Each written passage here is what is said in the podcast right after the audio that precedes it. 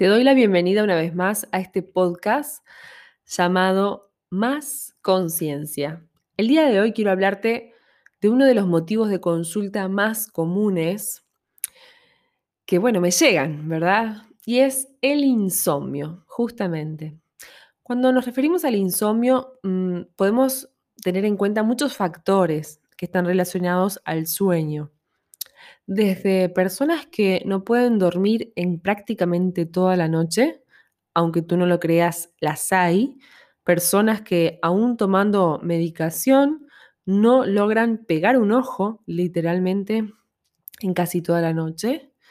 Y después tenemos eh, otros grados o niveles de insomnio que tienen que ver con despertarse varias veces en la noche o con despertarse a determinadas horas y luego no poderse volver a dormir o em, incluso dormir, pero al otro día sentir que no se descansó, que es como si no hubieran dormido nada. Y, bueno, eso también está relacionado, es un tipo de insomnio.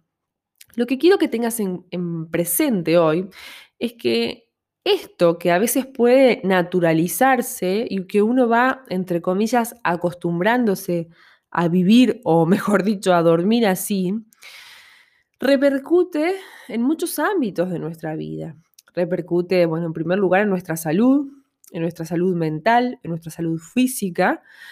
Y muchas veces para llegar a, ver esas repercusiones pasan otras cosas. Por ejemplo, cambios de humor, por ejemplo, cansancio, agotamiento, pérdida de interés en, las actividades cotidianas, em, irritabilidad, desmotivación, bueno, eh, ansiedad también.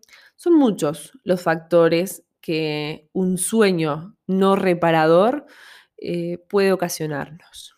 Entonces, eh, me parece importante abordar un poquito qué es lo que sucede cuando tenemos insomnio.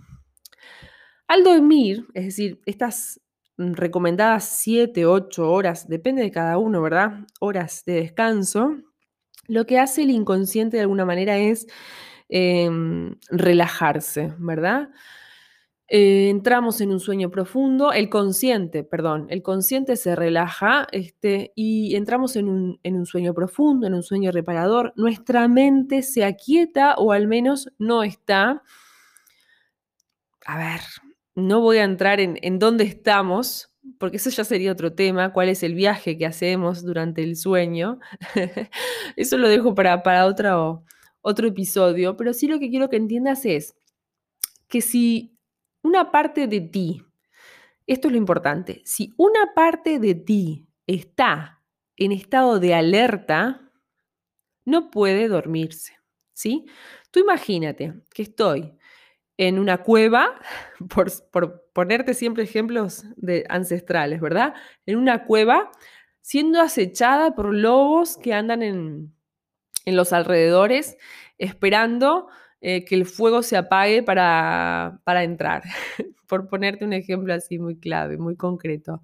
Bueno, ¿qué voy a hacer? No voy a dormir, me voy a estar alerta, voy a estar tratando de que el fuego se mantenga vivo o, bueno, por lo menos escuchando todos los sonidos del ambiente que, me, que a mí me, de alguna manera, me informen que se acerca ese depredador.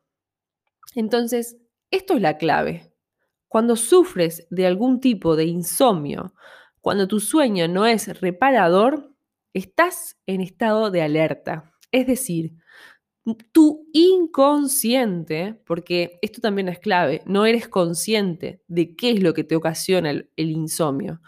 Tu inconsciente percibe una amenaza y por eso está en estado de alerta permanente. No se puede distraer. No puede descansar porque corres peligro de vida.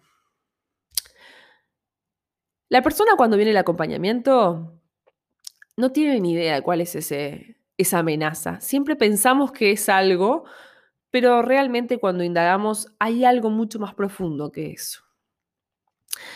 Es necesaria la autoindagación. Bueno, que realmente tomes contacto con qué estás sintiendo. día a día? ¿Qué te preocupa? ¿Qué te quita el sueño? Como está la frase conocida. Cuando abres los ojos en la noche, en el caso de que te despiertes, ¿qué es lo primero que piensas? Todas estas preguntas son claves para que puedas detectar cuál es la causa de este insomnio, que siempre es una causa emocional mental, siempre. Así que bueno, te invito a que te hagas estas preguntas para que puedas comenzar a darte cuenta cuál es la causa real de tu insomnio y comiences a descansar mejor. También eh, me puedes decir, bueno, yo recurro a los medicamentos, hay diferentes tipos de sedantes y me ayudan a descansar. Yo, por supuesto, no estoy para decirte lo que está bien y lo que está mal. Lo que sí sé es que hay muchas personas que aún medicadas no descansan y que también medicarme, no estoy en contra de los medicamentos, por supuesto que me ayudan en un momento puntual. Si llevo días sin descansar, tomarme determinada pastillita, digamos, me va a ayudar a, bueno, a descansar un día mejor.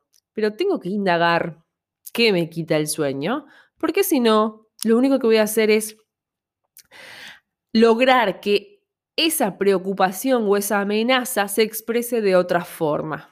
Y ahí sí comenzamos con ataques de pánico, ansiedad e incluso enfermedades físicas. Porque siempre que hay un conflicto, una amenaza, por algún lado se va a manifestar.